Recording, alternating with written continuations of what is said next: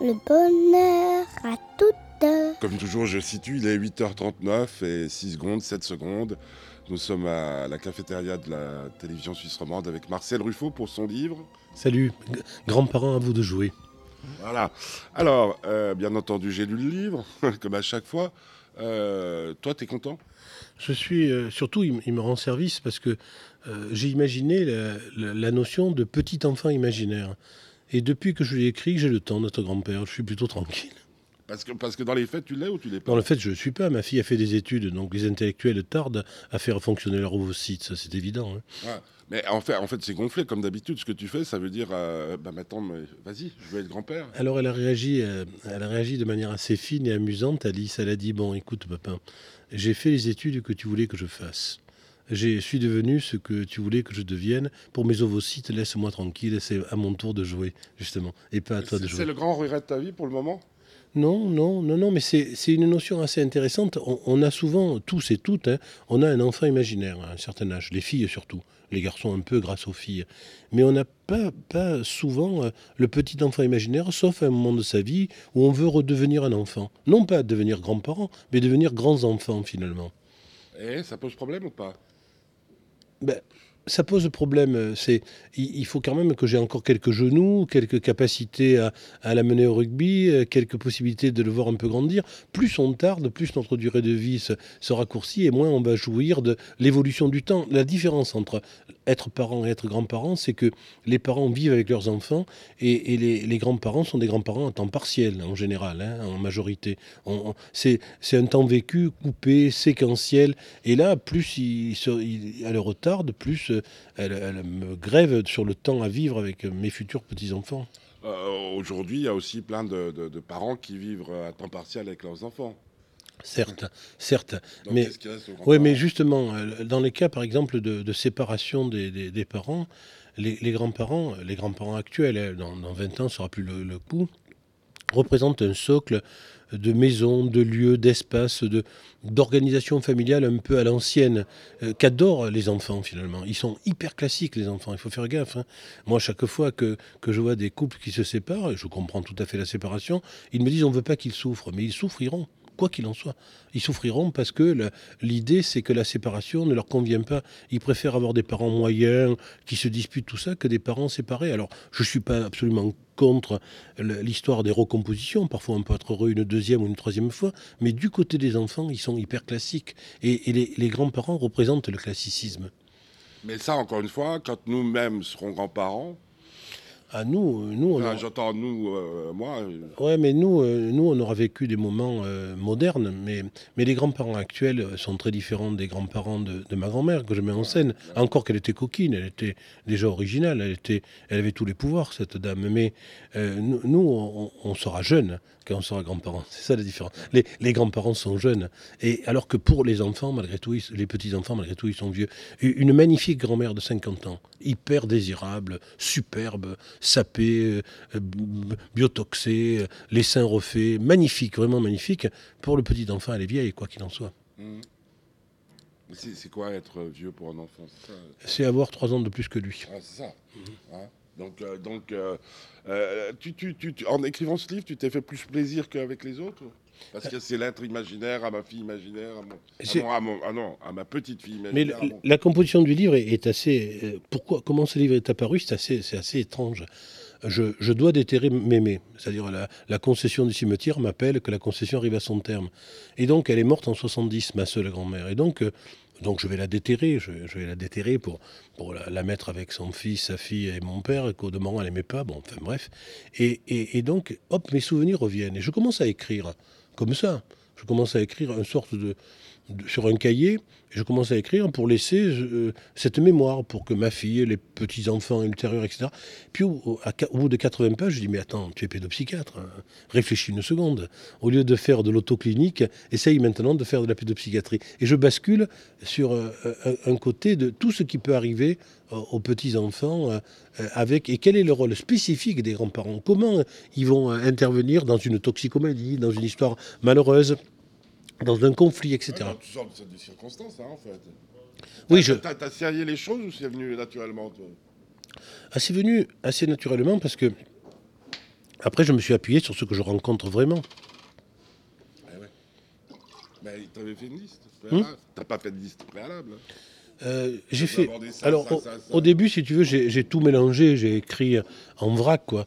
Et, et le travail de- des éditeurs, ça a été de tout relire avec moi, de redéplacer dans, dans l'entame de la lettre les notions pédopsychiatriques pour après laisser la lettre dans son épure. Les lettres sont des vraies lettres, quoi. On peut, on peut les découper, les envoyer selon les circonstances. Ouais, ouais. Alors que le côté pédopsychiatrique, ben, on l'a mis devant. Alors il y a, il y a quelques, quelques parties où- que, que j'ai imposées, que, où j'ai résisté, notamment la psychosomatique, les migraines, l'ail, le collier d'ail, tout ça, j'ai tenu bon.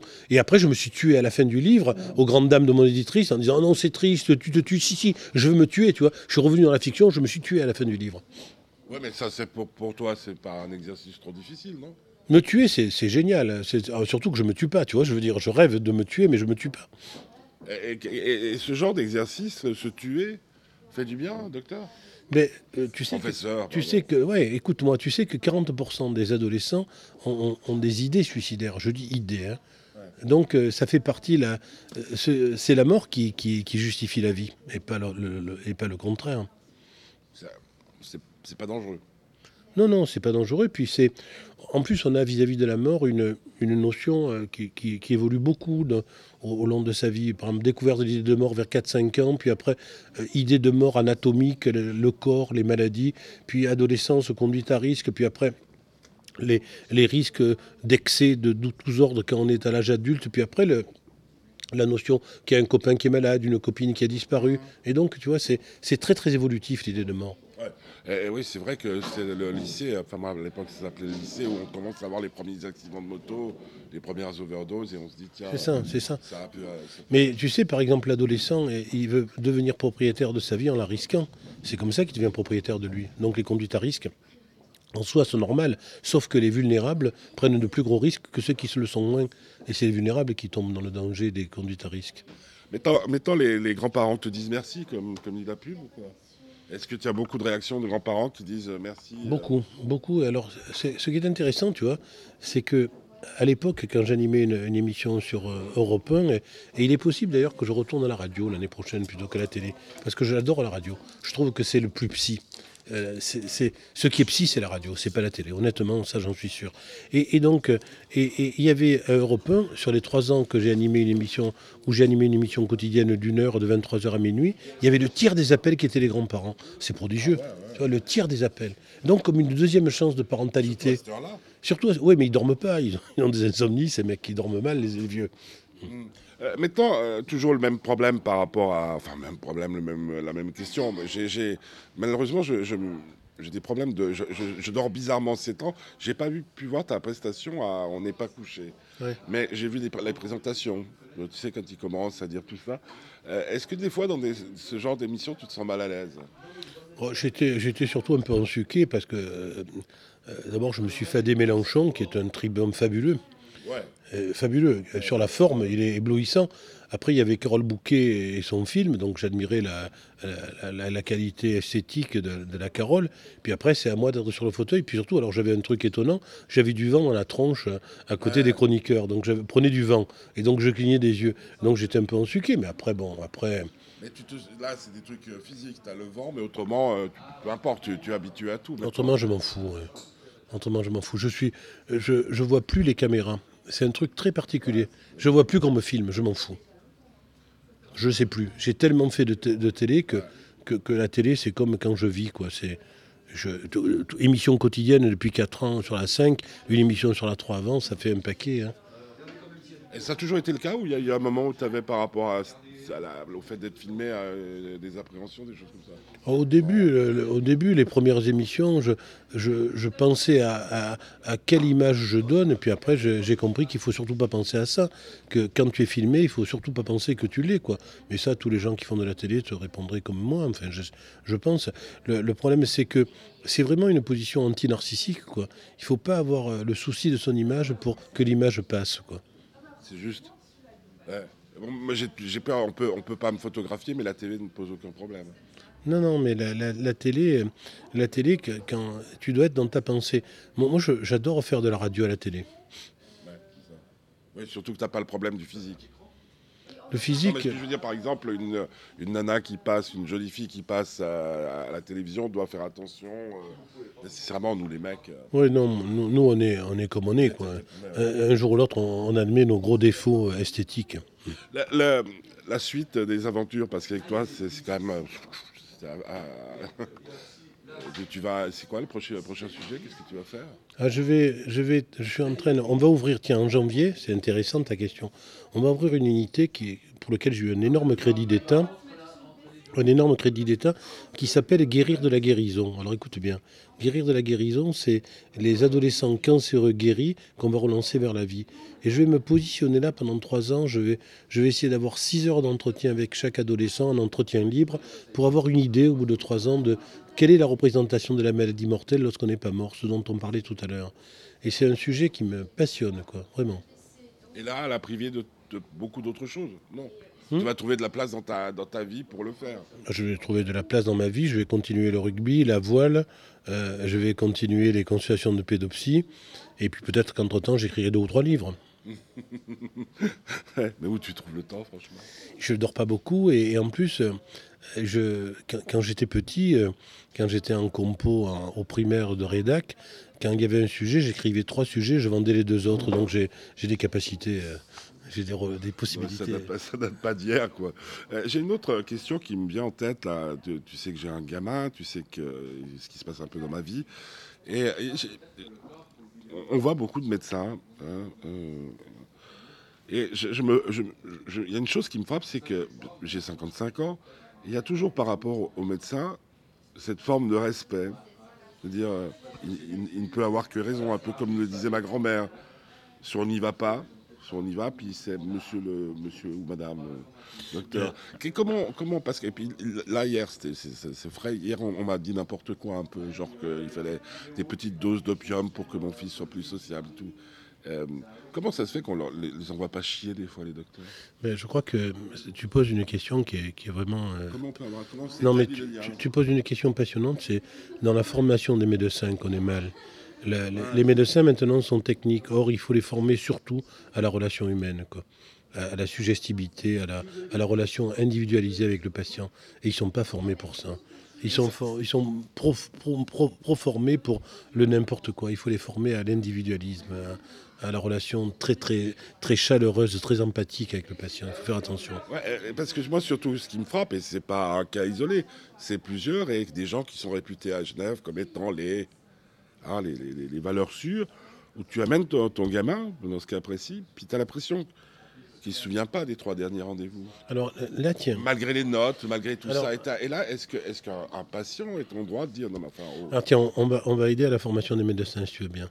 Quand tu vois un patient, quand tu es médecin et que tu vois un patient, tu notes en 20 lignes l'impression que tu as eue avec ce patient. Pas le diagnostic, pas ce que tu as prescrit, l'impression. Tu relis ça avant de le revoir et tu dis voilà ce que j'ai pensé de vous quand on s'est vu. Tu, tu fais de l'intime partagé. Et cette intimité partagée, je te jure que ça crée l'empathie. C'est c'est la porte d'entrée de l'empathie. ça. c'est ce qu'ils faisaient naturellement avant, peut-être, non? Le médecin de famille se souvenait que tu avais Mais justement, mais tu viens de répondre, deux familles. Ouais. Maintenant, les spécialistes UP ne sont pas deux familles, ils sont UP spécialistes. Euh, euh, le, le-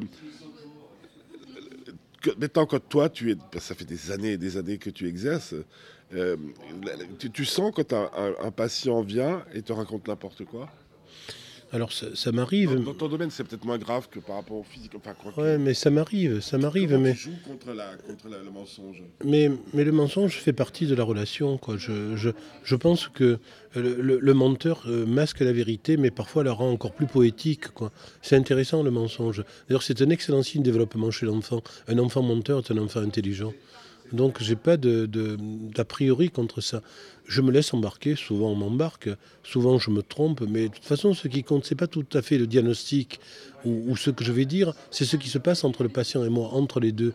Et donc, ça peut être aussi, tiens, je l'ai bien feinté, ce Ruffo, il n'a rien compris à mon problème, et ça, ça, le- ça les soutient. Ce qui est thérapeutique, c'est de me flouer, de m'embarquer, par exemple. mais, mais toi, comment tu, comment tu peux intervenir dans ce cas-là? Ben, je fais ce que je peux, je, je navigue à vue. Tu sais, quand on navigue par petits temps, Ouais.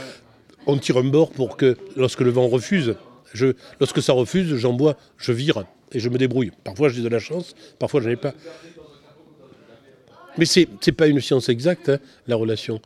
C'est un moment, parfois c'est génial. De à la télévision, une fois par mois, je fais un diagnostic comme ça en trois minutes. Et c'est là où il faut que je sois prudent. Parce que lorsque je fais le diagnostic en direct, comme ça, il faut que je, mette les freins à main, tu vois. Parce que là, j'ai compris trop fort quelque chose trop rapidement, quoi.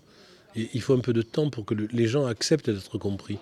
C'est vraiment euh, ça que j'ai compris aussi dans ma carrière. Il faut faire attention à pas tout comprendre, mais que le sujet comprenne. Le psy, finalement, c'est un socle pour que l'autre comprenne, pas pour que lui comprenne. Donc une thérapie peut être réu- réussie même si on ment. Euh, Tu sais, quand, quand, par exemple les gens s'engagent dans une psychanalyse, pour être un peu classique, ils disent euh, pendant les 5-6 premières séances, tout ça je lui dirai pas. À la septième, peut-être qu'ils vont y aller, ou deux ans, ou dix ans après, on s'en fout. On a le temps pour nous. Mais comment on. s- euh, Je sais pas, parce qu'il y a quand même une notion morale. Tu as, un gamin qui, parce qu'il est dans une situation donnée, a tendance à embellir, enjoliver les choses. Il va bien, je trouve. Euh, Donc ça veut dire il va bien Je trouve qu'il va bien et qu'il compense de manière poétique une souffrance. Mais euh, je veux dire, mon service s'appelle Espace Arthur en hommage à, Arthur Rimbaud. Il n'y a, pas plus belle souffrance euh, qu'Arthur Rimbaud. Est-ce que tu préfères le Arthur Rimbaud souffrant de 17 ans ou le marchand de Djibouti qui faisait des affaires commerciales et qui va mourir d'un ostéosarcome à Marseille en, en étant trimballé sur une charrette? Ce qui est beau, c'est Rimbaud dans sa souffrance et dans sa poésie, pas le marchand réussi, homme d'affaires du, du- du- du golfe arabique. Et, et toi, là, tu mens? Moi, je mens sans arrêt, moi. Je- depuis tout petit. Là, je te mens, j'ai envie de mentir. Tiens, dès que tu me poses ces questions, j'ai envie de te mentir. Alors- Je vais te dire que je mens jamais et je, et je dis que je mens. Est-ce que je mens? Mais qui, connaît la vérité? Mais même pas moi. Même pas le menteur. Même Marcel Ruffo ne connaît pas la vérité. Non, non, non, non. Parce que par exemple, ton histoire avec euh, Carole Bouquet. Non, il n'y a pas eu d'histoire, malheureusement, mais j'ai envie de te dire que euh, j'en ai rêvé. Mais l'histoire l'histoire avec Carole Bouquet, c'est de lui dire vraiment, euh, vous reverrai-je? C'est plus dans, dans- dans l'hypothèse d'une histoire que dans l'hi- l'histoire réelle que ça se joue.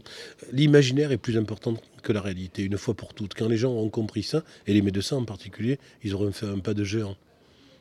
Et encore une fois, pas de danger. Pas de danger de flotter dans son imaginaire. C'est l'imaginaire qui protège la réalité, et pas la réalité qui protège l'imaginaire. Donc, Je t'ai senti vraiment euh, perturbé par mon- ma réponse. ben oui, parce que c'est à l'inverse de tout ce qu'on nous a appris. Mais je suis là pour ça, pour, euh, pour dire des choses euh, un peu provocantes, un peu latines, un peu exagérées, pour réfléchir. Je suis même pas sûr d'avoir raison. Je le propose et après on discute. Les, les grands-parents à qui tu dis ça Les grands-parents, ils sont assez ravis de ça parce que euh, leur, leur temps vécu avec leurs enfants est un temps finalement court. Et ce temps-là, ils veulent pas le rater. Puis surtout, être grand-parent, tu vois, j'ai compris une chose évidente, c'est redevenir un enfant. Et, et pas vraiment être grand-parent. C'est être peut-être grand-enfant une fois de plus. Merci.